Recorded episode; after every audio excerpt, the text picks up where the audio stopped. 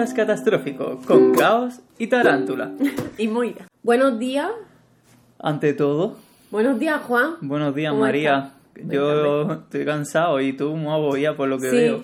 ¿Entramos en tema o primero leemos comentarios? Comentario. Vale, empezamos con los comentarios. Vale, en Patreon he visto que todo el mundo es larva. Yo pensaba que había una ninfa, pero parece que solo hay larva. Entonces no, hay que no voy a leer ningún comentario. Yo no sé, yo ya estoy un poco triste.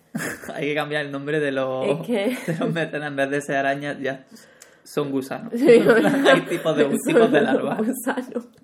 tipos de larva, porque hay muchas larvas y muchos huevos. Claro. Y yo no sé cuándo van a nacer. Bueno, primero decir que estos son los comentarios del podcast de la adolescencia. Esto lo estamos grabando hoy a día no sé cuánto, pero vamos, lo publicaremos pues ya en un tiempo. Sí, o sea, cada vez grabamos las cosas como con más antelación, Sí. entonces como que cada vez es más difícil ir respondiendo a los comentarios de la semana pasada porque para nosotros hace un mes. Claro, es como, por ejemplo, en ese podcast creo que es lo que dije yo de Colombia o algo así. Sí. Just- y además lo publicamos justo Ah, ya, la gente se Colombia. piensa que lo dijimos por lo de Colombia cuando no, Sí. lo habíamos grabado previo a... Claro, yo dije Colombia porque fue el primer país que se me vino a la cabeza. O sea, ha sido culpa tuya. Dios, Todo, es culpa Todo, es culpa, ¿te das cuenta? Eh, bueno, aparte de lo de Colombia, eh, la gente ponía todo el rato Fernandito. ¿Te acuerdas que yo decía, Sí, y ¿qué nos- está pasando? No sé, en plan, ¿por qué dicen Fernandito? Sí. Se nos había olvidado completamente. Porque es que eso que había pasado un mes desde que lo habíamos grabado, a lo mejor. Yo le di un corazón al primer comentario de Fernandito. En plan, qué gracioso. Pero luego había muchísimos más. Y entonces, Euge, me acuerdo yo, estábamos en un taxi. Me acuerdo perfectamente. y de pronto miro los comentarios y le digo, joder, tía, es que no paran de comentar Fernandito, no lo entiendo. Me dice, María, tú pediste. Bueno, tú no, creo que los dos pedimos. Sí, que si llegaban hasta aquí comentaran Fernandito. Si habéis llegado hasta este minuto del podcast, comentar- Comenta otra vez Fernandito. Fernandito. Y que en todos los podcasts, si entra alguien nuevo, No, vea no. Fernandito y diga, ¿qué? no, que entonces se bloquea la conversación. ¿Qué conversación? Que me hicieran caso. Vale, entonces voy a leer el comentario que he elegido esta semana, ¿vale? Es de Sara Nazaret Vale. y dice, además tiene que ver con el tema de hoy, por eso lo he cogido. Ah, vale. Hablando acerca de la cantidad de seguidores y de que antes mil era un montón, pero ahora no es nada, hay un TikTok que a mí me encanta, que es una chica que dice, 30 visitas no son mucho, pero si 30 personas entraran ahorita por esa puerta y se pusieran a verme, yo me sentiría súper abrumada. Y pues es muy cierto. ¿Sabes lo que es que te vean 20, 50, 100, mil personas? Es un montón. Pues sí, Sara. hasta aquí. Es que hay gente que piensa que. Hay, hay gente muy obsesionada con que le siga gente y le vean y todo eso, ¿no? Yo no conozco a nadie. Yo la verdad es que tampoco. Hubo como una época que es cuando estaba como el boom, que estaba todo el mundo en plan de vamos a conseguir más seguidores, no sé qué. Mm, he descubierto una Estrategias. cosa. He descubierto una cosa hablando de los de seguidores. Ah, a ver, resulta que yo sigo una cuenta que se llama Hazme una foto así. Que es una cuenta súper chula que se ríe de la influencer en plan. En que plan da una-. Que da un asco. no, ah, sí. Eh, que dan un asco que flipa. ¿Vale? Vale. Y la he entrevistado a un montón de gente, total, que la cuenta es súper guay. Pues resulta que tiene un colega que hace camisetas y que le mandó camisetas a influencers con muchos seguidores, pues para que para subirse, mm, eh, la, pues para que le compraran, ¿no? Básicamente. Y resulta que se hizo la tía una foto horrorosa con la camiseta, la que apenas se veía, estaba ahí, la, la foto peor hecha del mundo. Entonces este le dijo, en plan, oye, yo te mandé la camiseta y acordamos esto, ¿no? Podías haber hecho una foto en la que la camiseta se viera mejor, se viera bonita, ¿no? Como que podías haber hecho el trato de, ya que yo te enviaba un producto gratuito, porque se lo pidió ella. Ah, Vale. vale.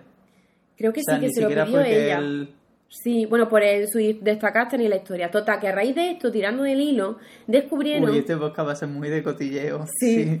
descubrieron que es que hay un club de gente que, mm, que, que, que se siguen entre ellos y se interaccionan entre ellos para subirse seguidores y para subirse el engagement ese que sigo yo sin saber bien qué es, pero bueno, básicamente, ¿no? Como que más interacción, pues supongo que más visibilidad.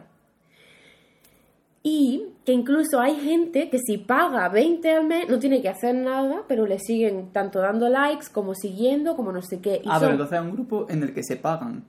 Eh, te puedes pagar para ser VIP y no tener que hacer lo de seguir y que te sigan, eh, que te den visibilidad, en plan de comentar a la gente y todo eso.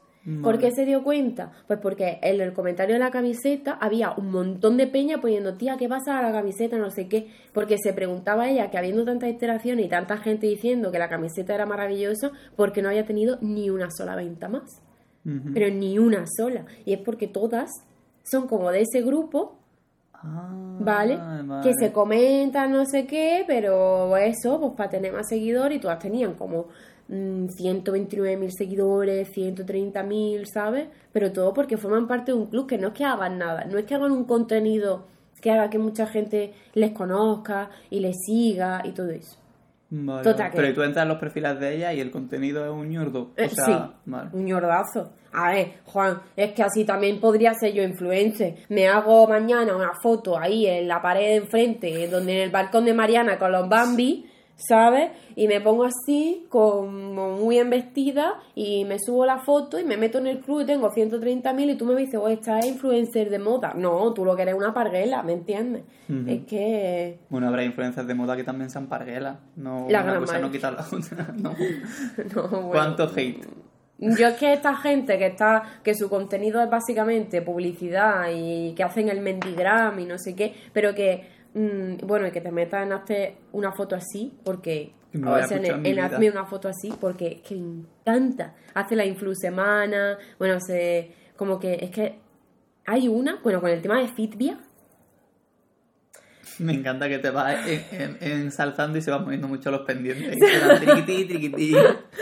eh, es que hay una que hizo la promoción esta, que digo, la, sí, la marca, la Pero marca qué no- promoción.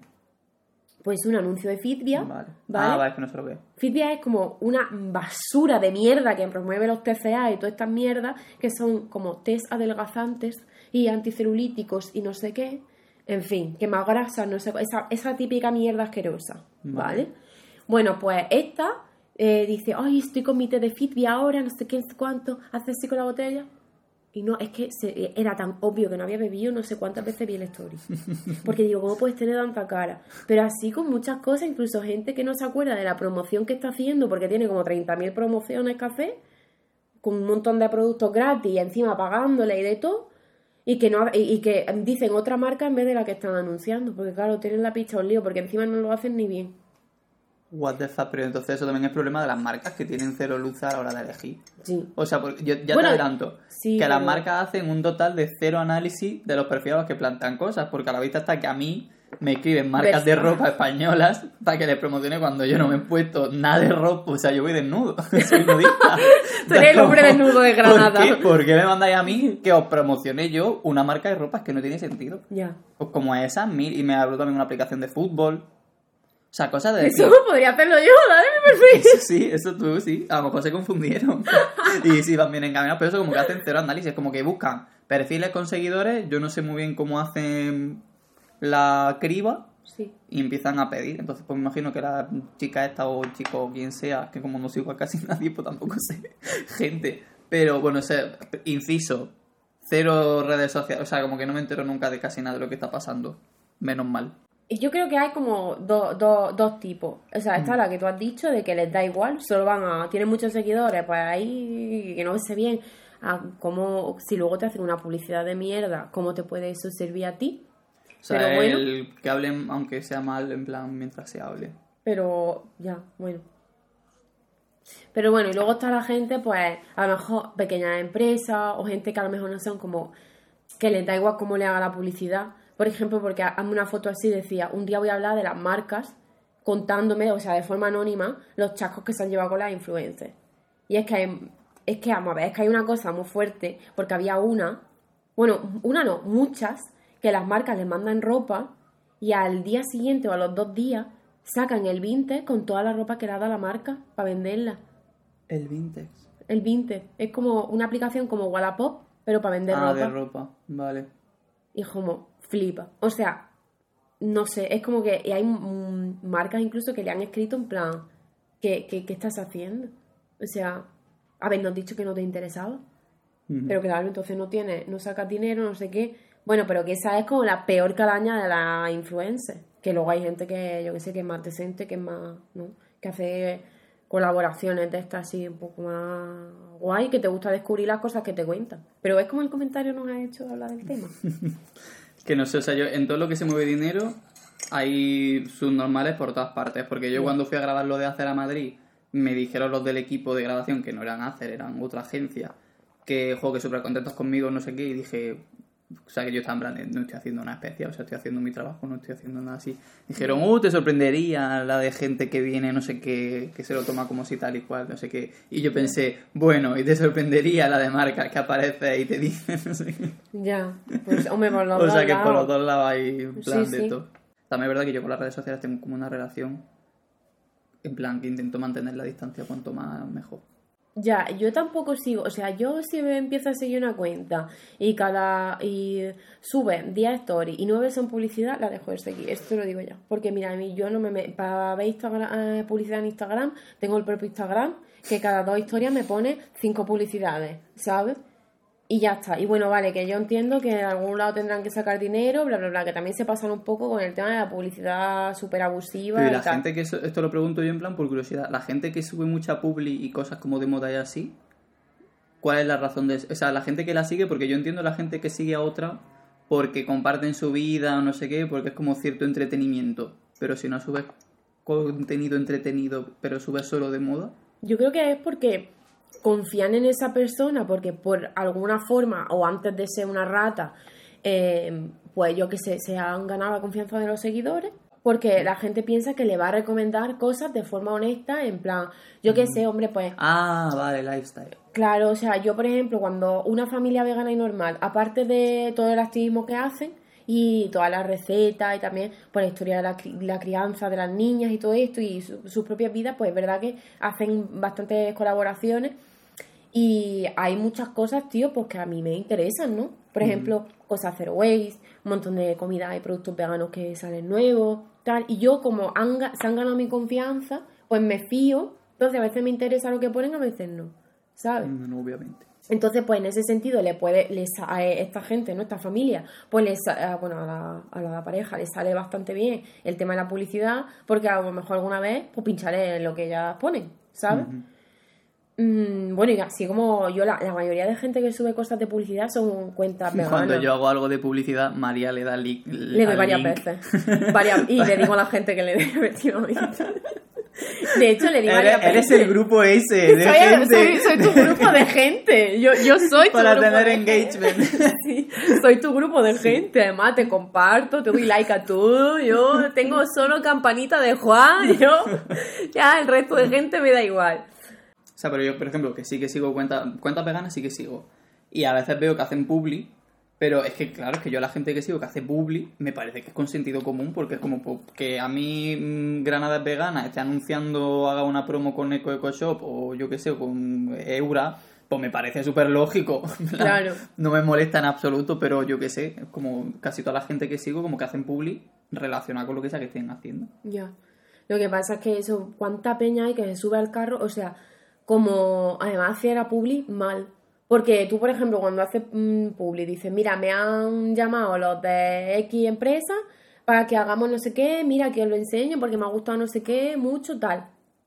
No dices, el otro día mi amiga me recomendó, yo qué sé, este ordenador de Ah, es Acer". verdad que hay gente que dice que y, hace las promos y tu amiga de- que te ha dado un El enlace y un no sé descuento. qué, Sí.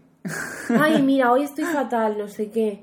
Pero gracias a este producto maravilloso, mira, tío, de verdad, es que me das asco.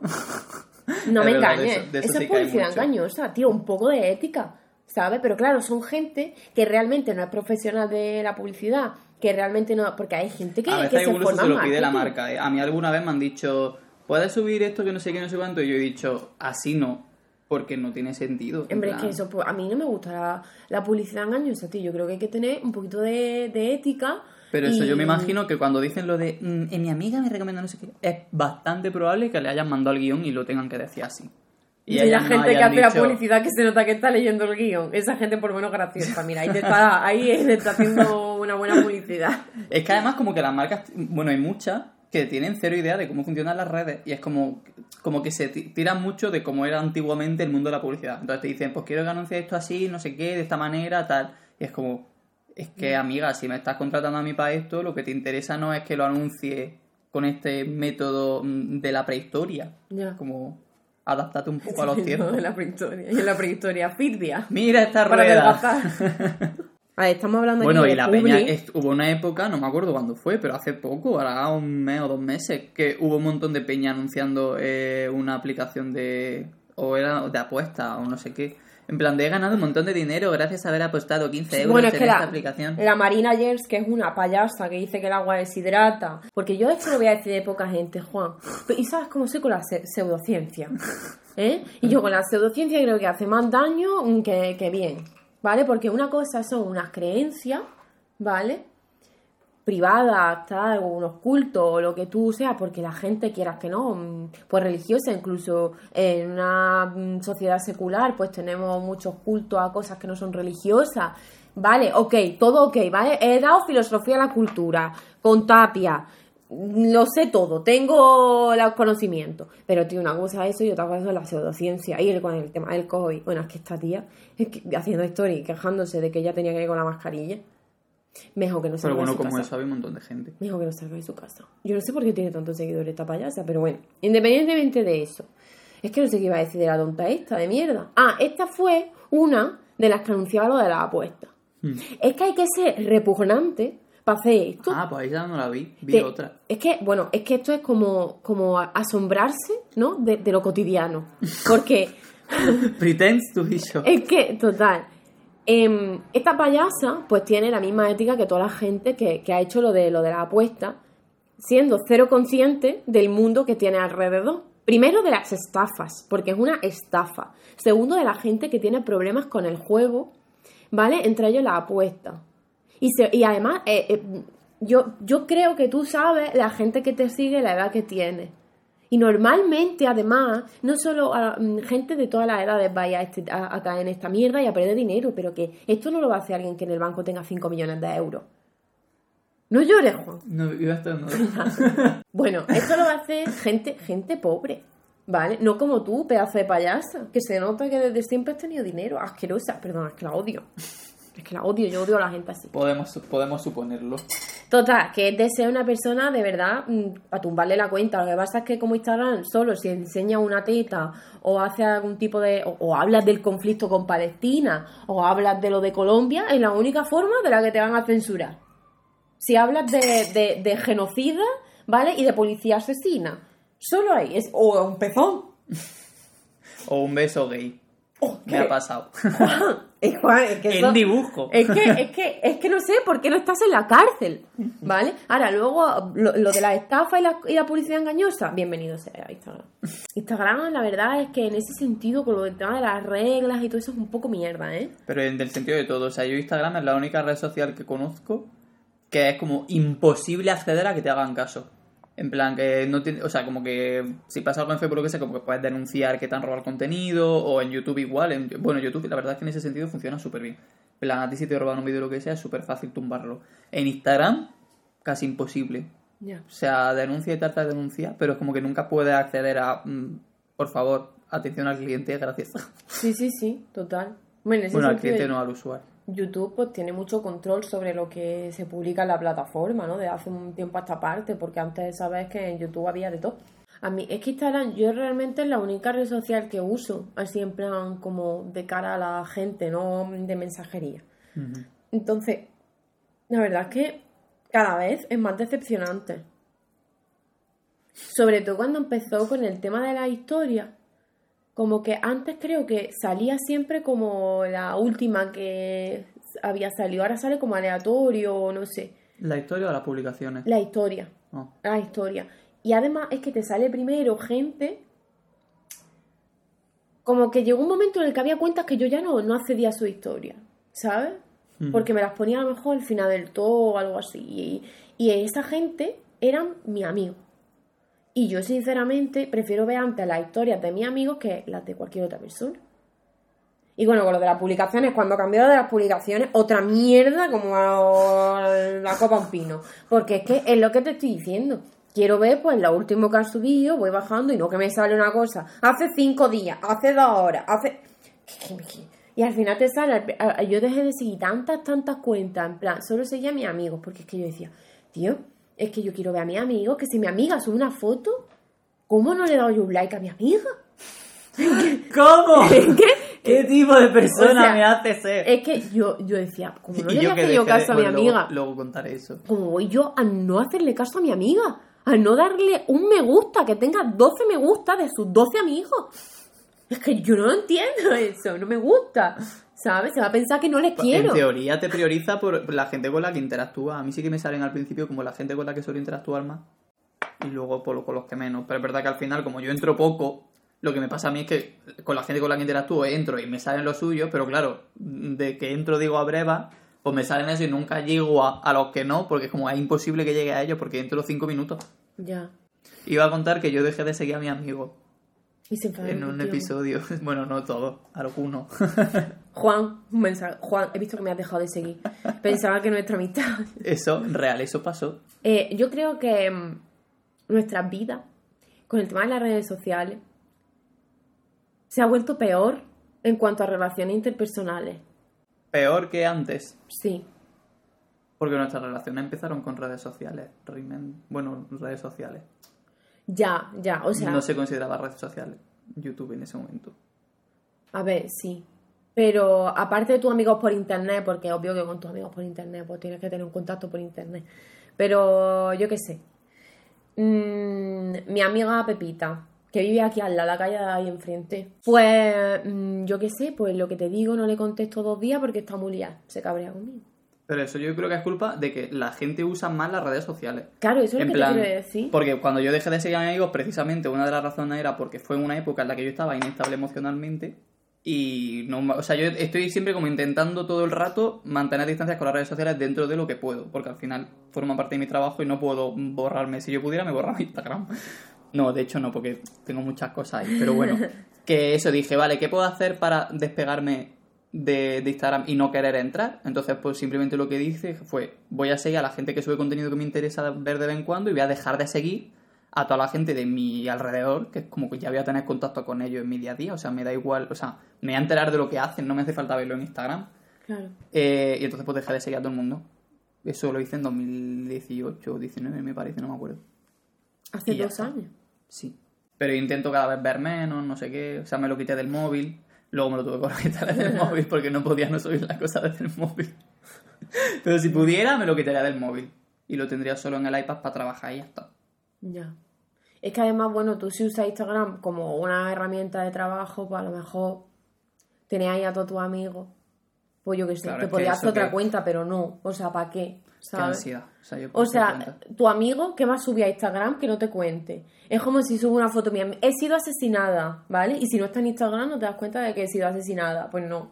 Pasa, de que me han Pero que eso asesinado. como que, como que la gente se vuelve loca con lo de las redes sociales porque es que parece que eh, lo que haces tú en las redes sociales refleja lo que haces tú en la vida real. En plan, si no me siguen en redes sociales es que no somos amigos en la vida real, o si no interactúas conmigo en redes sociales es que no somos tan amigos en la vida real, cuando la realidad es que paso de la red social. Claro, es que eso es lo que quería decir, en plan, ¿por qué nuestras relaciones han ido a peor? Pues porque hay mucha gente que no, que, que, que creo que se equivoca, sinceramente, al medir una relación, ¿vale? Por cómo sea en las redes sociales. A no ser que tu amigo sea de Perú, vale. Ya sabes que ahora Perú va a tener algo va, malo. va a pasar algo, pero Eh, pero prepárense. es que además no sé por qué no digo tu amigo de Noruega. Es que, Ya. ¿sabes? Venga, Noruega. Vale. Venga, a ver si Noruega le pasa algo, porque es que no puede ser que solo pase en Latinoamérica. Las cosas malas. O en Palestina, ¿sabes? Eh, bueno, eso, ¿no? Que tú tienes tu amigo en Noruega. El noruego es Akirusu, que te cae fatal en realidad. No. Eh, ¿Qué iba yo a decir? A tu amigo de Noruega, ¿vale? Tú solo tienes. Pues tú no para todo día en Noruega. Evidentemente. Juan, tú estás- yo no te veo. Entonces, pues, Ojalá.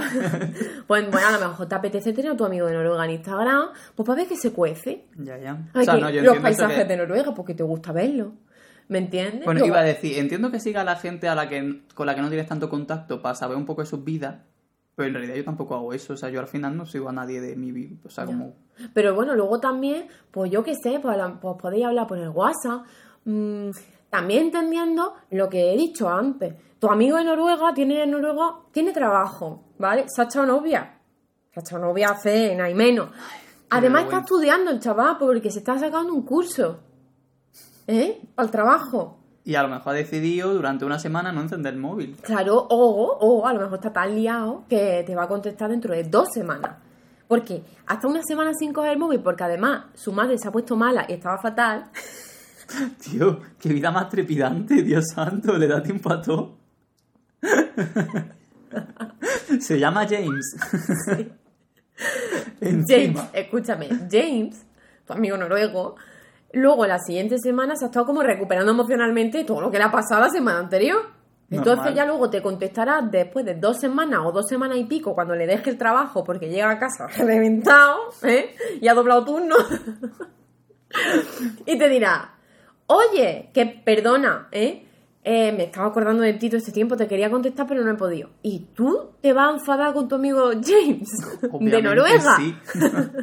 Pero eso en realidad también es como que nos autoeducamos nosotros mismos. Por ejemplo, yo sé perfectamente que mi gente de WhatsApp saben que si pasa algo urgente me van a tener que llamar por teléfono porque el WhatsApp es bastante... De hecho, el otro día me dijo mi hermana, eh, oye, escucha los audios del grupo, que seguro que... El grupo de mi familia, mis padres y ella. Que seguro que no lo ha escuchado. Y yo dije, efectivamente, no lo he escuchado. Claro. Porque es como que abro el móvil, de hecho yo intento no tener el wifi puesto para que no me lleguen las notificaciones. Entonces lo enciendo, miro todo y a lo mejor pues me creo que algo en plan no urgente y no lo escucho, Claro. que es lo que suele pasar. Ya, pero bueno, a mí me pasa una cosa, ¿vale? Ya hablando de, no de James, sino de María, su amiga andaluza. O ¿vale? Moira, como te llamo ahora. Moira, me llamo Moira. Moira, venga, Moira. Y yo. Pues, a ver, a mí conmigo se enfadan tanto. Pero tanto cuando Te no juntas con gente que no está bien. con gente. No, me junto con gente que no entiende de barreras, ni de respeto, ni de límites.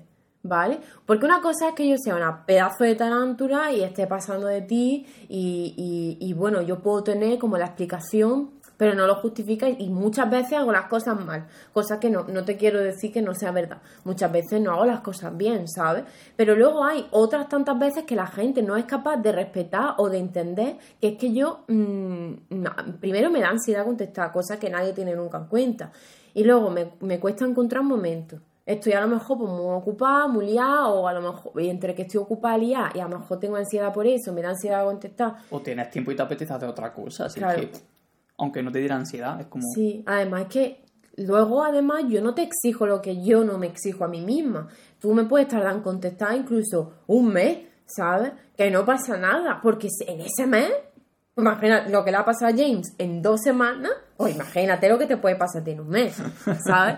Entonces, pues bueno, pero bueno, la gente eso como que no, que no lo entiende. Y luego lo de que tú has dicho de, de, la, de Instagram, por ejemplo, yo en un... Yo cuando ya entendí, desarrollé mi inteligencia emocional y mi forma de relacionarme, hace un tiempo dije, mira, yo tenía un Instagram, ¿vale? Y me lo borré. Y me hice el que tengo ahora. Pero eso fue hace, además hace, pues, eh, joder, yo no sé cuánto tiempo tiene mi Instagram, por lo mejor tiene dos o tres años mi Instagram nuevo. Mm. Y entonces dije, mira, me lo he hecho porque había gente que yo seguía en el otro Instagram que seguía por compromiso. Por el... Un follow. Y había mucha gente, ¿sabes? Como que yo no quería tener además. Entonces yo lo que hice es que me lo quité me hice uno nuevo. y, y entonces dije además, solo voy a seguir a unas pocas personas. No lo tomé a lo personal, tal y cual. Entonces, pues eso, pues teníamos un poquita gente en Instagram, ¿sabes? Como... Porque, mm, y a partir de ahí, con mi nuevo Instagram, me dije a mí misma, mira, me da igual que tú me sigas, ¿vale? Porque si yo no te quiero seguir de vuelta, no te voy a seguir de vuelta. Y además, en el momento en que yo vea que tú, es que de verdad, que estoy viendo tu Instagram y me la estás dando hastío, te voy a dejar de seguir. Pero eso no significa que yo luego te vea por la calle y te vaya a escupir un ojo. Eso significa que luego te vaya por la calle y te voy a saludar igual. Y que si me hablas Pero- por WhatsApp te voy a contestar. O sea, yo es que flipo porque es que de verdad yo como siempre, para empezar siempre he sido un follow fácil, pero porque nunca he... O sea, a mí no me ha pasado eso de yo tener que darme cuenta de que si dejo de seguir a alguien, pues, no, o sea, es que al revés, como que a lo mejor sigo a gente que digo, en realidad tampoco me interesa lo que sube, porque me pasaba sobre todo con amigos en plan de la vida real, de hecho, que a lo mejor pues era pues, típica gente que usa la red social de una forma mm, normal, que no Sí. sé muy bien Personal. que en plan porque suben a lo mejor una foto de un día que han quedado con no sé quién y han tomado algo, que suben una foto de que han ido a ver a su tía, yo qué sé, pues cosas de su vida. Y digo, es que en realidad a mí este contenido pues que literalmente me la suda. O sea, es que, que me da igual lo que hagas con tu vida. O sea, que... Claro, sí, sí. Entonces yo era muy, muy, muy de un follow fácil. Claro, pero, pero porque yo, por ejemplo, nunca he tenido activado lo de que cuando alguien me sigue o lo que sea me salga. Entonces yo no sé ni quién me sigue ni quién me deja de seguir porque nunca lo he tenido activado. Entonces no pensaba, la gente sabe que la dejo de seguir, la vuelvo a seguir. Pensaba que todo el mundo lo tenía como yo.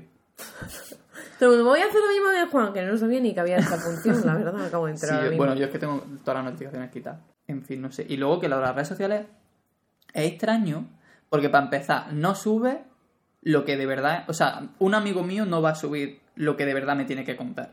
En plan, si te pasa algo, no lo vas a subir a Instagram. Claro. En teoría, en plan, al menos Sí, sí. públicamente. O sea, si ha pasado algo, lo contarás en plan en tu círculo, no sé qué. Y sube a Instagram las gilipolleces que no pasan a por compartir. Claro. En plan, que no son realmente importantes. Entonces, como, ¿realmente me aporta algo ver la historia de mi amigo? En plan, de que sí que está guay, que a veces mola ver lo que están haciendo tus colegas de Murcia.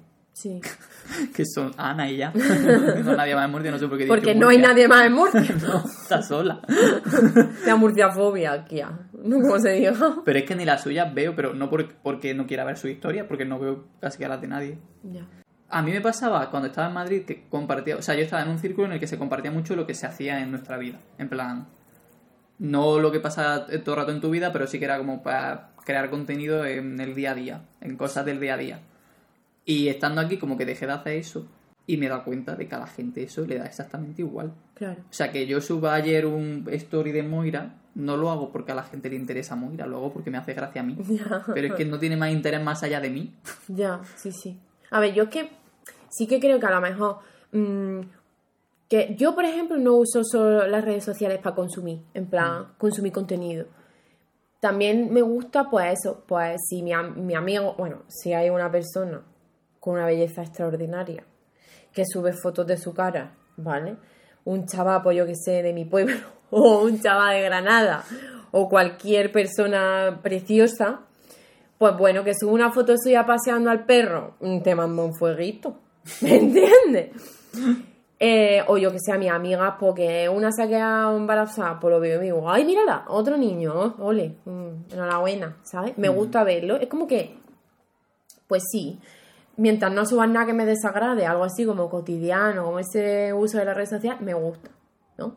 No solo la gente que crea contenido ni nada de eso. También tiene como el factor ese cotilleo. Que yo creo que a la Sí. gente de eso le gusta. En plan. Sí, yo sé, yo me he enterado de Uh, que la cosas. Charo ya está preñada otra vez. yo solo pensé, ¿otro niño?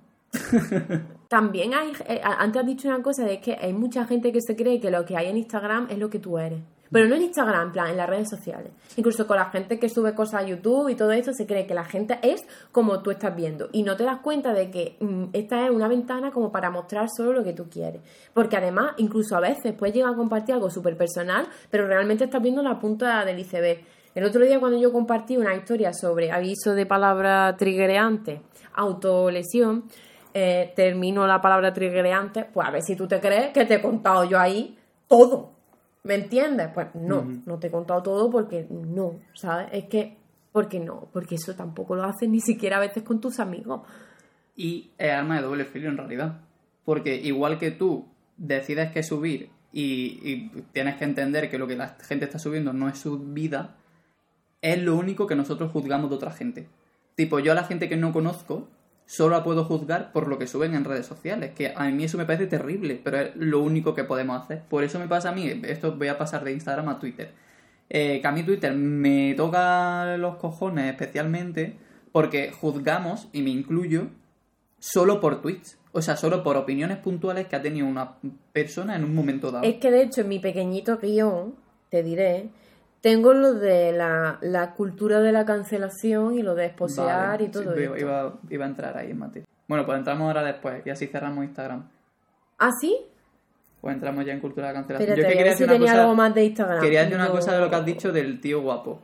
Sí, sí, Que- sí, sí, venga. Es que es curioso porque yo, bueno, yo solo sigo a gente que dibuja. Me gusta la gente guapa también, ¿no? Pero que sigo a gente que dibuja. ¿Y si dibuja y eres guapo? Entonces, claro, yo entro en Instagram y no me sale gente guapa. O sea, de hecho, le da. Son todos feos. Entro en buscar y me salen pues, más dibujos de otra gente.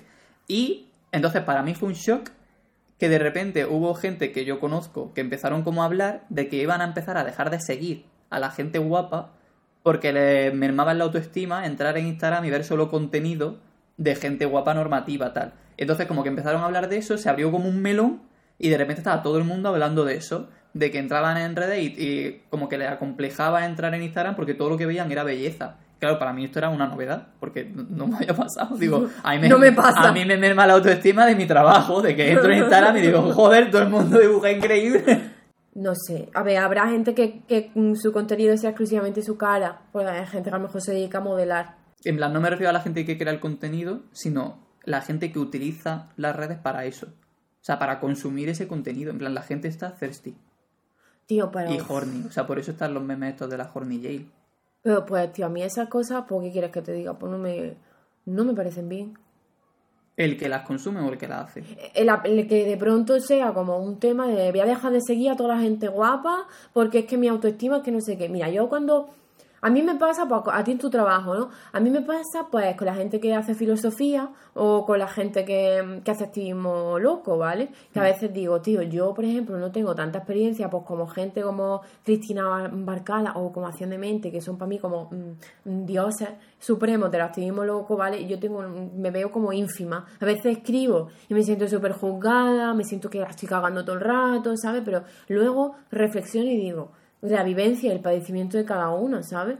Y luego está pues tu trabajo, tu estilo, ¿no? En tu caso, tu, Pero claro, tu pues son forma cosas de hacer las distintas cosas. porque tú estás hablando de gente que sigues porque te motivan o te inspiran para crecer en lo profesional, pero una persona guapa no te va a inspirar, motivar Pero, a ser pues, una guapa. mira, yo te digo una cosa, yo sigo a mucha gente guapa porque a mí casi todo el mundo me parece una persona guapa, ¿vale? Eso va a empezar. Mm. Y te digo, ¿qué quieres que te diga? Pues yo no me deprimo.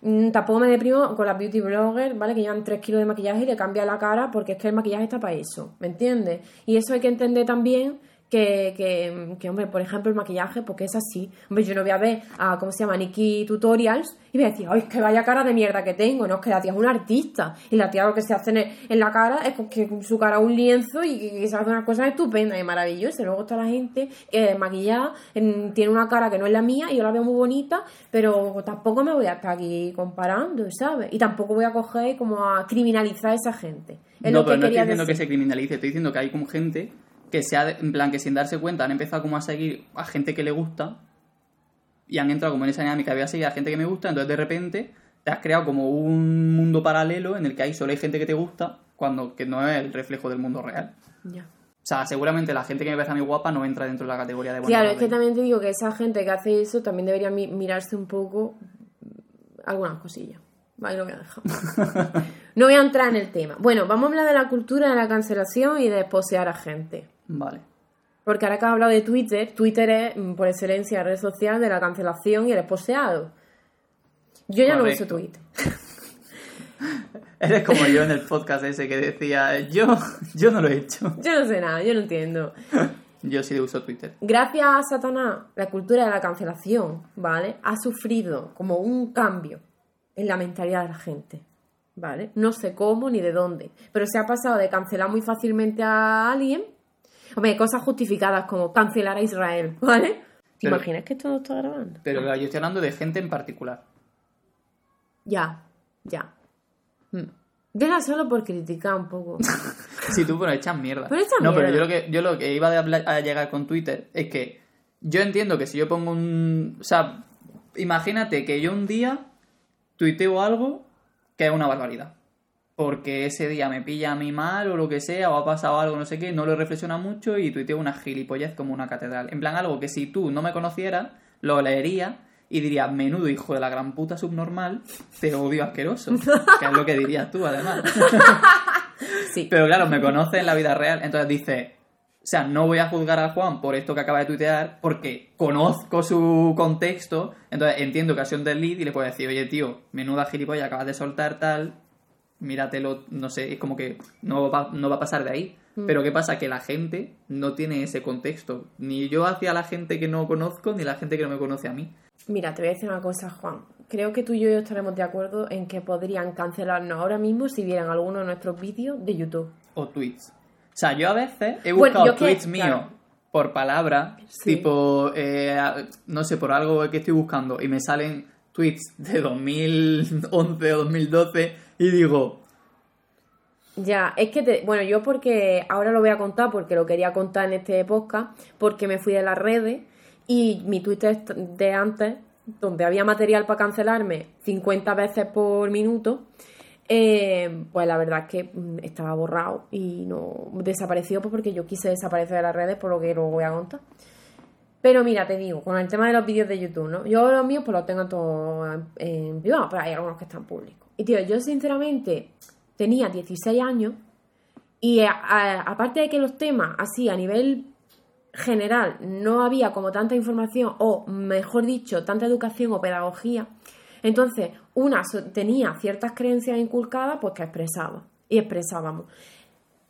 Y además, pues como YouTube entonces era como un patio de amigos, un patio de colegio en el que estábamos de, de colegas, Sí, que pues hacía gracia entre nosotros. Claro, y- pues a lo mejor decíamos una cosa que en privado ahora mismo a lo mejor no diríamos porque tenemos cierta sensibilidad con muchos temas, Juan, y yo creo que sabes a lo que me estoy refiriendo. Pero que entonces pues, entre colegas también notaba igual que a eso a lo mejor otra persona no hubiéramos dicho. Y no quita que le eso, pero bueno, era teníamos eso, yo tenía 16 años, tenía 18, eh, estábamos pequeñitos, ¿no? Pero tío, imagínate, ¿no? A mí ahora, pues, yo qué sé, la gente, bueno, la, gen- la gente en Granada, pues que se me conoce en entornos feministas, transfeministas, anarquistas y de activismo loco. Y ahora alguien pues descubre esos vídeos. Yo ya no tengo cabida en ningún colectivo, porque yo era una pedazo de tarántula, ¿me entiendes? A ver, yo, no estoy, yo tampoco, estoy dando a entender que decía una barbaridad impresionante, que tampoco, ¿eh? Que tampoco. Algunas decíamos. Algunas barbaridades decíamos, pero tampoco era una Sí, cosa sí. constante ni era el tema de nada, no hacía un vídeo asqueroso, ni tenía nada en contra, ni era discurso de odio, ni nada de eso, ¿vale? Era más bien broma sin gracia. Mm. Broma sin gracia. Era lo que nosotros pensábamos que era humor negro. Claro, Y era lo que como- éramos subnormales. Éramos Sí, es que- gente repugnante. claro. Pero, entonces, a mí no me parecería justo, pero ni que me pasara a mí ni que le pasara a nadie, Ya, porque ya. es que una al final va aprendiendo. Y mira, te, te digo más, el manifiesto de Orgullo Loco Granada lo escribimos entre una compañera y yo. Y yo, eh, cuando escribimos el manifiesto? Pues no hace ni un año. Y lo leí el otro día y dije, es que hay aquí un montón de cosas que yo ni estoy de acuerdo y que además ahora cambiaría. Fíjate tú cómo va cambiando una persona. Al final eso, vamos cambiando. Y es lo que digo siempre. Por ejemplo, yo con el activismo loco, teniendo en cuenta que estas personas, eh, que me- los dioses que yo te digo me ven y que muchas veces, bueno, una vez, por ejemplo, recibí un feedback que no me hizo sentir bien, pero bueno. Eh, yo pienso, tío, yo ahora mismo, por ejemplo, estoy dentro del lenguaje psiquiátrico y no me puedo mover fuera. Ahora mismo me tengo que mover aquí y poco a poco me estoy saliendo. Pero si tú vas a muerte conmigo, me cancelas de la lucha y me tiras para afuera porque estoy usando, por ejemplo, términos o me estoy moviendo dentro del manual de este diagnóstico del de, el DSM-5, yo- yo, ¿qué, ¿qué estás haciendo? O sea, ¿se, te va o qué? Deja que aprenda. Ahora sí, soy una imbécil redomada porque es que eso se sabe mm, diferenciar, pues ok, pues que me vaya yo a la mierda Pero más absoluta. casi siempre es depende de la forma. O sea, puedes discutir con alguien de que está diciendo algo de X manera y por qué no está de acuerdo contigo, o puedes cancelar. Claro. Que es como, Mm. ¿de verdad esto es lo que quieres hacer? Y bueno, y los tweets que te saquen tweets del 2012, pues me parece de mal gusto. Ya. Pero yo me refería también a cosas que se pueden decir hoy en día, pues yo qué sé, pues porque ese día estaba por ahí. Pues no sé, sinceramente, que, que como tú dices, que se puede siempre, pues, en vez de dar la oportunidad a la otra persona también de que se explique, porque en redes sociales, pues muchas veces no nos podemos comunicar como nos comunicamos en persona, no lo mismo tu, día, tu vida cotidiana o mm, cómo nos movemos en entornos más tradicionales, por así decirlo a cosas que ponemos en redes. Sobre todo Twitter creo que es una mm, red social que da mucho pie a que escribas un poco sin pensar. De hecho, Ter hablaba de una cosa en un vídeo que habla de la estructura de las redes sociales y decía que Twitter eh, es una red social como muy aplastante. En plan, porque tienes que dar mensajes cortos, en pocas palabras y en, en pocos caracteres hundir a la otra persona. En Mm. plan, como que da pie a esa dinámica. De, y tampoco te da tiempo a explicarte, porque tú dices, vale, puedo cagarla en un tweet que me linche y luego pedir disculpas, pero es que nadie va a ver las disculpas. El tweet Sí. que se va a estar viralizando va a ser en el que la he cagado. O sea, casi todo el mundo va a leer ese, nadie va a leer la disculpa, o los pocos que la lean les va a dar igual, y, y es lo que hay. Mira, el otro día, vo- voy a poner un ejemplo reciente, salió un, manifie- un manifiesto, no, un comunicado de un colectivo que hablaba por una chavala porque había sufrido unas agresiones bastante graves, había cosas, había mm, denuncias interpuestas por lo penal y por lo civil, creo, no sé qué. Bueno, como que había ahí un movidote, ¿no? Y bueno, señalaba a su agresor, ¿vale? Mm. Y entonces, pues bueno, tú puedes, y además, pues, pues yo fui a buscar al agresor, a ver qué había dicho, ¿no? Para ver, a ver qué había pasado, a ver qué decía, no sé qué. Bueno, primero, a ver qué decía, pero a ver cómo había reaccionado. No porque yo quisiera contrastar ninguna información, porque sinceramente una persona que ha sufrido esas cosas, eh, machista, y, y las denuncia públicamente y se emprende en un, en un juicio, esa persona tiene mucho más que perder que el otro. O sea, es malo de yo sí te creo, yo las creo mm, a todas, ¿sabes? Eso para empezar. Pero bueno, me fui a ver, a ver quién era el Parguela y, y ya ahí ya te puedes ir dando tu cuenta ¿eh? de, de, de, de cómo es el asunto. O sea, ya como él reacciona, lo que él estaba diciendo, dices tú, puedes decir misa, puedes decir misa que eres un mierda. Cuando pasan estas cosas, lo que quería decir es, cuando alguien dice algo de otra persona, que se puede contrastar muy fácilmente. ¿Sabes? que, que, una persona con un mínimo de inteligencia puede darse cuenta de, de, de cómo están actuando los, los sujetos implicados. De todas formas, también te digo que en redes, con el esposeado, con es, no creo que nos competa a la gente que no tenemos nada que ver entrar ahí a juzgar nada. Ya, yo estaba pensando justo eso, en plan de que digo, es que yo... Es como si, es, es que esto es como a gran escala, pero es como si, yo qué sé, dos amigos tuyos mañana se pelean, ¿vale? Y tú entras a juzgar los actos de cada uno, a no ser que sea una cosa gravísima. Ese es otro de los temas, en plan que en Twitter va todo el mundo a juzgar, independientemente del tema que sea y de lo informado que estás del tema. O sea, que igual se está hablando de la explotación de plataneros de no sé dónde y la gente opina. Qué cosa tan concreta. Es como que todo el mundo tiene que opinar de todo y te exigen opinar. Ya. En plan, a mí me pasa de que me dicen, oye, no sé qué, mojate en plan, ¿qué piensas de lo de Colombia o qué piensas de no sé qué? En plan, primero, déjame a mí que decida yo en qué ver en general me quiero meter en plan y respetar si hay algún tema en el que no sepa. O sea, porque a lo mejor o no sé y por lo tanto no me puedo meter, o sí sé y por lo que sea no quiero meter en plan, tío. sí. En fin. No sé, la verdad es que este es un tema un poco complicado. Pero bueno, vamos a hablar de otra cosa. Quiero contar con por qué me fui de las redes sociales, Juan, porque estoy viendo el tiempo y lo quiero contar. Hostia puta. Lo quiero contar porque esto es una cosa grave, Vale. ¿vale? Me he puesto muy seria, ¿verdad? Mm. Porque es grave, Juan. Que hace un tiempo vi a una chica que había subido un IGTV de esto de Instagram contando cómo había vivido una situación de acoso con un seguidor de su Instagram. Y todo lo que le había hecho este pavo y mm, las denuncias que le había tenido que poner y en, en procedimiento en el que estaba envuelta, ¿no? Y me recordó mucho, ¿vale? Y me removió muchas cosas de cómo me fui yo de todas las redes sociales, porque fue un poquito fuerte. A ver, yo en 2012, pues empecé, creo que fue en 2012 o quizá antes, empecé a hacer vídeos en YouTube como todo el mundo. Entonces, pues yo que sé, que yo tenía pues 300 seguidores, que a ver, a mí me parece mucho. Yo estaba muy contenta, la verdad, muy orgullosa de mi contenido de mierda. Una mierda de contenido impresionante. Pero me sirvió mucho para mi salud mental y conocer gente guay. Entonces, A día de hoy lo seguimos viendo. Siendo A mí me da una vergüenza. Ay, Dios mío, total, vale. Bueno, esto sin más es una época porque creo que hemos vivido mucha gente en YouTube 2012, que hacíamos vídeos, vale.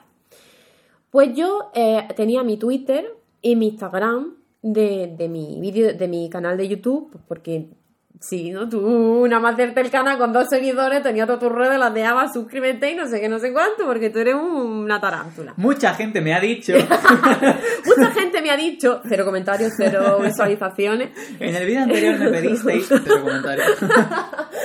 Total, que yo en Twitter ya eh, desarrollé como un personaje independiente de lo que yo hacía en YouTube. Entonces, en Twitter tenía más seguidores que en YouTube y además como que tenía muchas interacciones, muchas respuestas y además tenía ask. Y lo que pasa cuando eres una tía como yo, que no eres excesivamente fea, es que si muestras tu cara en Ask o en Twitter lo que sea, va a tener también más seguidores. Ahora y entonces. Entonces yo siempre mostraba mi cara, me hacía fotitos así, entonces pues también me veía más gente. Total. ¿Qué pasa? que en Ask también como tenía cierta popularidad. Entonces también me hablaba mucha gente. Odiabas. Resumen, normal. Resumen de todo lo que acabo de decir. Pues es que se me conocían, por así decirlo, ¿no? Entonces tenía a- mucha gente acceso a mí. Vale, pues. En Twitter ya me seguía tanta peña que llega un momento en el que tú, bueno, tanta peña, que no me seguía tanta peña, pero repito que para mí es mucho. me seguía tanta gente que para mí era difícil controlar a quién me seguía. Yo recibía mucho hate y, me insultaban mucho. Cosa normal de Ask. Pero es que los insultos, aparte de ese diario, eran casi siempre como muy constantes. Eran como siempre los mismos insultos. Entonces se notaba que la persona o personas que me estaban insultando eran las mismas. Yo no sabía quién era y como no había forma de saberlo porque era anónimo, sin más, a veces le contestaba, a veces no. Me daba un poco igual porque la mayoría no era hate, pero sí que recibía muchísimo hate, en realidad. Total, yo siempre decía que no me siguiera, que, me estaba contando, ¿sabes?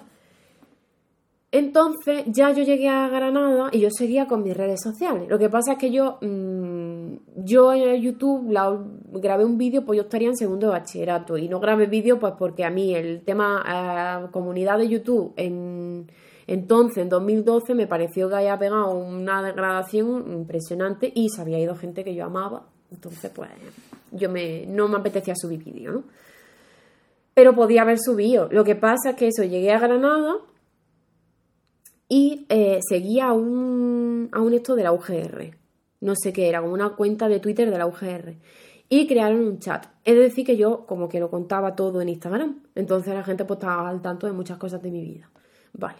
Pues me metí en este chat y me puse de nombre Wittgenstein, que era mi filósofo favorito. Entonces, en el chat este, pues tú no podías saber que yo estaba. Ni yo tampoco había dicho, oye, estoy en este chat, en mi, en mi Twitter. Entonces empezó a, empecé a hablar con gente. A ver, esto es que fue el colmo. Entonces voy a hablar de lo de antes. Yo ya viviendo en Granada, vale, es que me estoy acordando, me tengo un poco desordenado estos recuerdos, pues no le he dado mucha vuelta porque me dio un poco de miedo.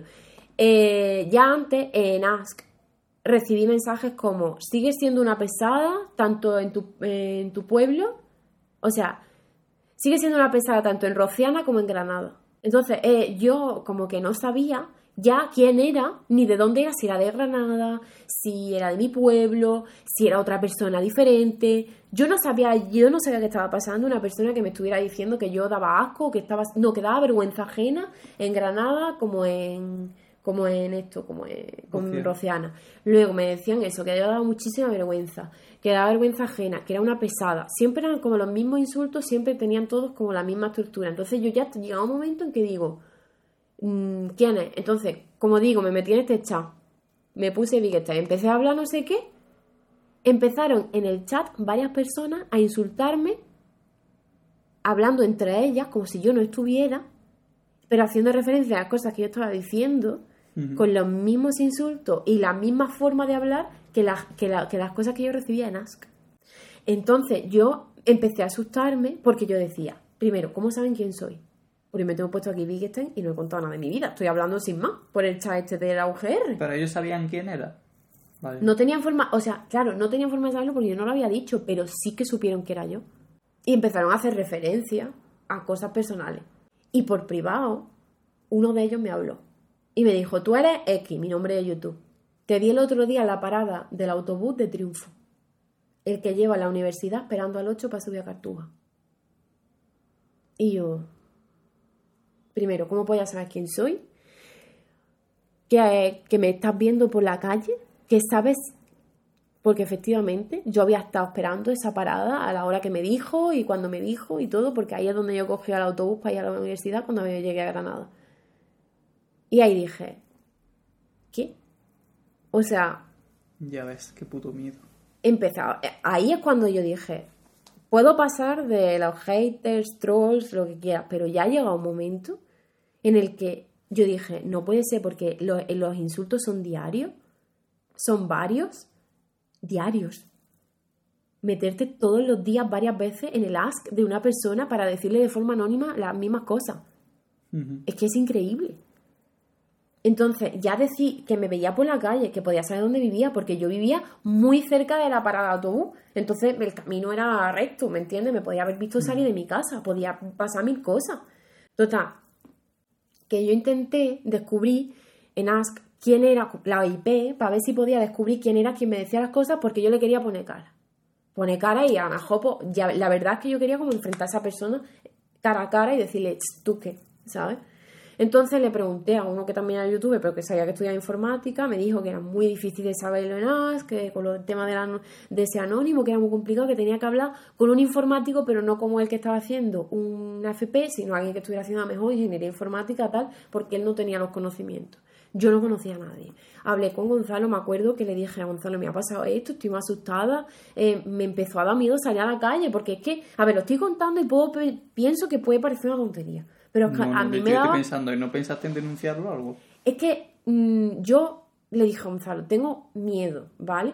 Pero denuncio y ¿qué digo? O sea, ¿qué, qué es lo que aporto? Porque hay una persona insultándome diariamente de forma anónima y que me está siguiendo en las calles. Ya, pero yo es como que, que era la misma persona, lo puedo dedu- deducir yo. Pero esos efectos legales lo puedo deducir, ¿me entiendes? Porque realmente sí sería un delito de acoso, porque ha sido continuado además bastante en el tiempo y además que ha hecho estragos en mi vida, ¿no? Pero claro, eso me llevaría a mí a algún sitio, ¿sabes? Es como, yo decidí que lo más fácil era eliminarme todas las redes sociales y estuve sin redes sociales como tres años.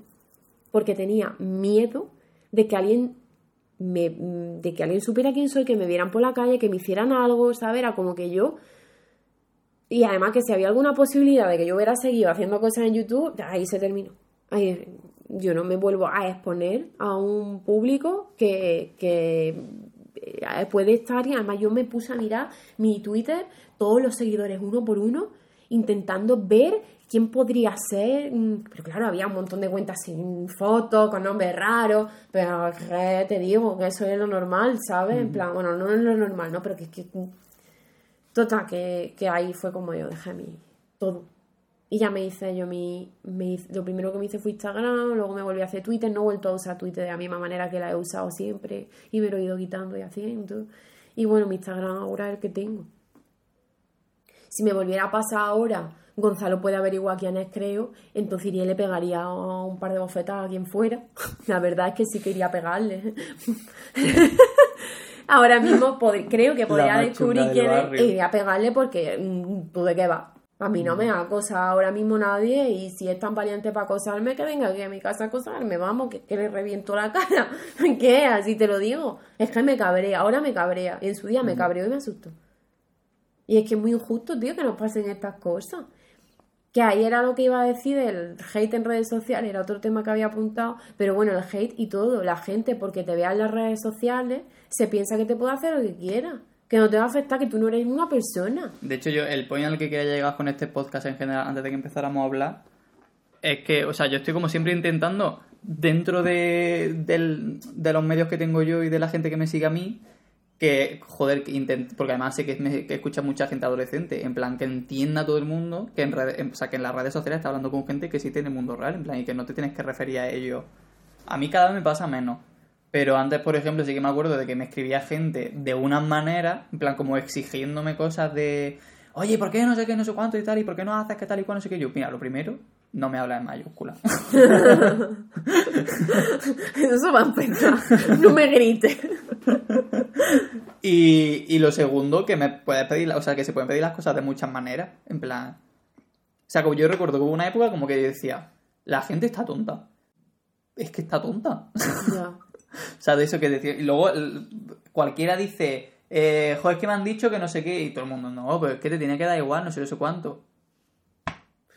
Gracias. No te tiene que. Es muy fácil decirlo, también te digo. Sí. Porque yo antes de tener redes sociales mm, en plan activas con, con una interacción constante, también pensaba, bueno, yo soy muy pasota, yo pasaría del tema no sé qué. Ya, No ocurrió así. ya. No, O sea, no. yo decía en 2012, no, yo paso del tema, no sé qué, es que si me insulta a uno, no sé. Bueno, y mentira. Porque yo cuando decía, si me insulta a alguien, no sé qué, paso del tema, no sé qué, eso lo decía yo para creérmelo yo. O sea, para decirme, no, yo paso, yo paso. Era falso. O sea, era Juan Hombre, del cla- 2012, mientes. Claro que al final, claro que te acaba aceptando, hombre, si tú te, tú te estás exponiendo de una forma que la persona que te está insultando no se expone. Para empezar, hay una relación muy desigual ahí. Y luego, mm, eh, la- el que te estén insultando constantemente, muchas veces parece que saben cuál es tu punto débil o dan con tu punto débil, que coño, eso como no te va a afectar. Es como si voy por la calle y todo el mundo empieza a insultarme. Más o menos lo mismo. Solo que voy por la calle y empieza todo el mundo a insultarme, me cago, me cago en todo, ¿sabes? Pero, tío, es que la peña, yo qué sé, no, no sé, es como que no, no, no, no, no, no son capaces es que creo que se les pide mucho. Creo que se- hay gente a la que se le pide mucho. La gente que hace esas cosas es como pedirle demasiado. De verdad, hay gente que a veces por redes sociales digo, esta persona es tonta. En plan, no, tonta de que es tonta. De que una persona que no puede ir más allá, que tiene su cabeza funciona de una manera extraña, que yo no entiendo, y que es como, como que están así, ¿no? Yo, a, Escribiendo. mí- a veces me pasa que cuando me llega un comentario especialmente. Córtate el pelo, mierda, rey. pues, no lo hago mucho, pero antes a lo mejor entraba en el perfil por decir quién es la persona asquerosa que ha dicho esto, y a veces eran pues chavales de 13 años, que digo, todavía lo entiendo. En plan, ok, o sea. Como que estás en una época en la que como que necesitas sentirte por encima de no sé qué y has pillado a un friki estúpido por internet, que en este caso soy yo, y te ha servido eso para subirte un poco la autoestima. Pff, Me alegro ok. por haberte aportado algo en el día de hoy. Ponle un comentario, una foto y Pero a veces muy no, guapo. a veces es gente adulta Sí, sí. que usa la red social activa. En plan, ni siquiera son cuentas anónimas, tipo de estas que son un huevito, no, no. En plan, hay gente que, que de verdad está dentro de la sociedad y dice, "Ah". Vale, es que el otro día o pasó en una plan, esta persona de 35 años podría ser un niño de 13. Sí, esta persona de 35 años que se ponga a hacer su vida, que seguro que tiene cosas que hacer, como James de Noruega. Claro. Que cojan el Mira, James seguro que no se mete en la no red social de nadie a insultar, porque no puede. No, y porque tiene dos dedos de frente. Claro. James sabe usar las redes sociales, sé como James, desde hace mil años. Mira, el otro día Hugo de Vargas, que es un chaval que, su- que sigo, que hace poesía y que hace mucho activismo eh, trans y tal. Bueno, pues el otro día subí una foto suya, bueno, normal, una foto de Hugo siendo Hugo, yo qué sé, muy bonita, muy, a mí me gustó. En la foto le comenta una pava, ¿vale? Y eh, él puso el comentario tal y le dijo, a ver, a mí me la resbala, yo estoy curtido en esto, no sé qué, pero claro, esto se lo pones tú a un chaval trans a lo mejor que esté empezando su transición, que no tenga, no esté tan curtido como yo, y le puedes hacer muchísimo daño, en plan, intentando como visibilizar lo que ese odio y esa transfobia además gratuita y esos comentarios innecesarios, porque son innecesarios, porque tú puedes no entender algo. Mm. Vale. Pero otra cosa es el comentario que me dejó esta persona. Vale, yo me metí a ver el perfil de esta persona como tú, porque también me da curiosidad, ¿saben? Para saber quién es esta persona que dice esta cosa. Era una persona adulta, tenebrosa. Es decir, esto, esa persona me dio mal cuerpo. Su novio. Ay, espera, es que no sé cómo explicar este tema horroroso. La tía rara, mm, extraña, de tú no entender bien ni el comentario, ni a la tía, ni su vida, ni lo que está haciendo en general en su día a día, ¿no? Porque estás juzgando desde la red social. Bueno, esta persona es asquerosa. Pero además el novio, ya te digo que no es lo que muestra en la red social, es que el novio es asqueroso a nivel más allá de ella. O sea, primero es su novio, súper cuerdista, pero cuerdista peligroso, ¿vale? Eh, su cara daba miedo.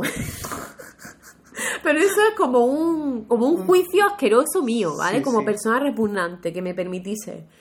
El tío es psicólogo o algo así, y madre mía, el paciente que le tenga que tocar. Yo espero que no tenga paciente y que le quiten la licencia. seguramente. Y tenía como vídeo eh, con una chavala de práctica de psiquiatría o algo así, haciéndole como un examen, pero una cosa como muy cuerdista, muy, tri- muy trigger. Y en un comentario una persona le pone, oye, la cha- se- eh, me acuerdo de esta chica que, que era muy guapa, que es como, no, es una estudiante haciendo un examen, punto. Y él le decía, sí, pero, bueno, pero no más que mi novia. Cosa asquerosa, repugnante Tía, chaval. y, y- y horrible. Y es como, mira estas dos personas asquerosas. Qué asco da. dos adultos de mierda que se meten además, que se nota que son mayores que Hugo, se meten en Instagram de un chavalito que un trans que está feliz con cómo es, o bueno, o a veces tendrá sus más y sus menos, pero bueno, que se muestra, que se acepta y que nos muestra algo bastante importante y vas tú a poner un comentario de mierda cuando ves a comentarle a tu novio que da asco. Porque tú lo siento. Es que Juan, si puedo te lo voy a enseñar, te va a quedar canalizado. es que si lo María y yo encuentro. somos una señora asquerosa. Oye, nos están quedando otra vez Ya, un montón de temas siempre. pendientes. Sí, sí. Y llevamos un montón de rato. Bueno. Yo tenía dos puntitos más, pero ya, pues que tampoco. Bueno, Era round 2 de redes sociales. Total. Antes de cerrar el tema este, yo quiero por Agradecer. poner, no, no, en plan por no por no demonizar las redes sociales, hablar también de que nos han ayudado a visibilizar y dar un montón de, o sea, abrir un montón de debate y de conversación que hasta entonces no se había, o sea, se habían planteado, pero en círculos mucho más cerrados. Sí. Y ahora es como que han dado pie a que se debata socialmente en plan todo el mundo de según qué cosa. Yo creo que hay gente además, porque es verdad que lo dices tú que hemos estado hablando nada más que de lo malo, no sé. Por eso que quiero como darle una pinceladita de... Tienen- que- O sea, son muy peligrosas las redes sociales, eso es verdad. Y hay cosas que hay que tener en cuenta, hay cosas que tenemos que mejorar nosotros como usuarios y sobre todo las plataformas, que también no tenemos la responsabilidad Sí. nosotros de la mierda que hagan ellos. Pero Pero, que- tienen sus cosas buenas. a pesar de que las cosas están hechas muy para contenido así, muy visual, muy rápido, muy corto, creo que hay mucha gente que ha sabido usar eso a su favor, en Instagram, por ejemplo, para enseñar y educar en ciertas cosas Mm. de una forma genial. O sea, que tu educación no se base en cinco posts de Instagram, porque esa gente que lo hace, Ya.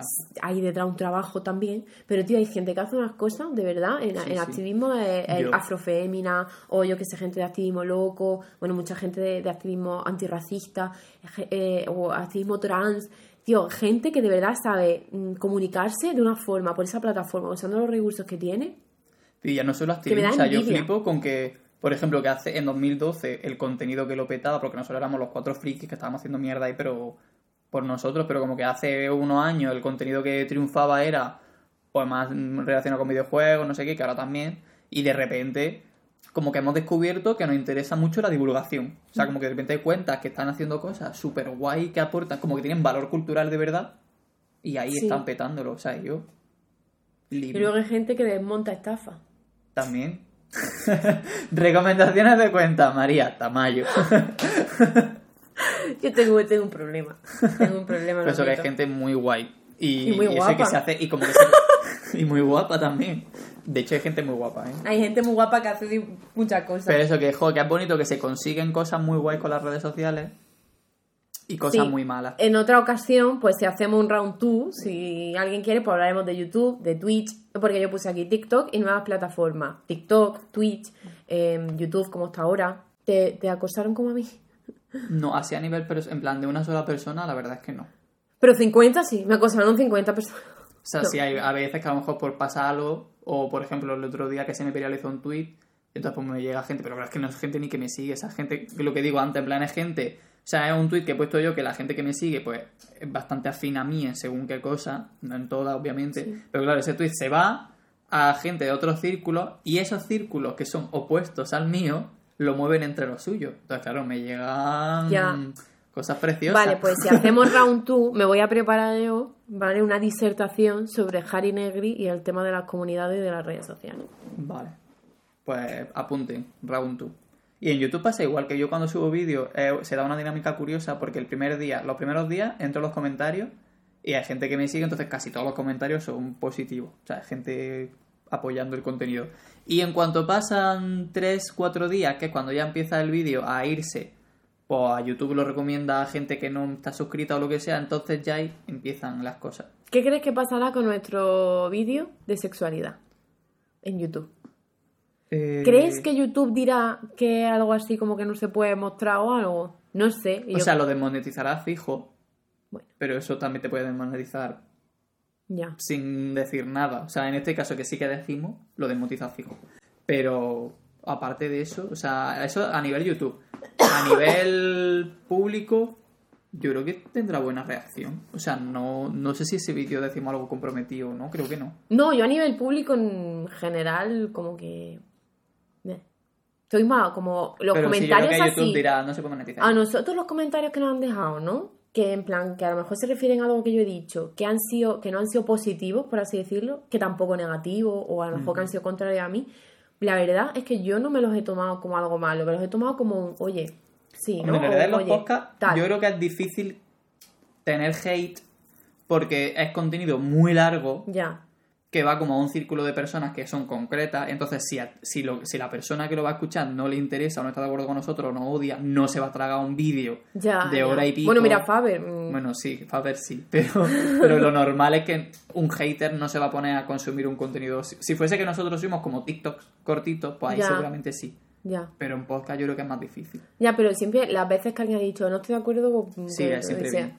Sí, o sea, yo lo has podido decir como tú quieras. Yo me lo tomo como, oye, esta persona me está intentando comunicar algo, voy a ver qué me quiere decir y voy a ver, pues, Es que obviamente ¿Qué puedo no, cambiar o no qué todo puedo- lo negativo que te dicen va a ser hate. O sea, claro, pero es que cosas- pero hay mucha gente que se lo puede tomar así. Y yo creo que cuando Ya, te ya. dicen algo malo, hay que escuchar a ver algo malo porque a ti a primera te puede parecer. Hombre, a mí cuando me acuerdo de un comentario sobre lo de salud mental, yo que me pongo súper a la defensiva con esos temas, fue como... ¡ah! Y luego fue como... Y por eso también lo quise leer y lo quise comentar, ¿no? Porque quería como enfrentarme a ese comentario de esa forma y como entrar un poco en dialéctica.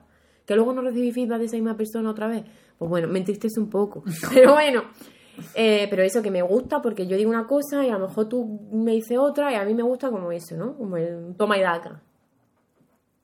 Si queréis votar Round 2 o otro tema distinto o el Round 2 de otra cosa, podéis votar en Patreon. Sí. Hay round 2 de casi todo. Patreon.com barra podcast catastrófico, siempre lo digo al revés. Y, y ya está, y nos vemos dentro de dos semanas. sí. A ver, espero que Perú y Noruega estén bien. Lo descubriremos único dentro- que- lo- No sé cuándo subiremos este, pero lo Lo descubriremos. descubriremos en algún momento. Comenta Perú. Es broma, no. Eh, a yo. ¿Me doy yo? Momento ASMR, espérate. Si el otro día también lo hice así.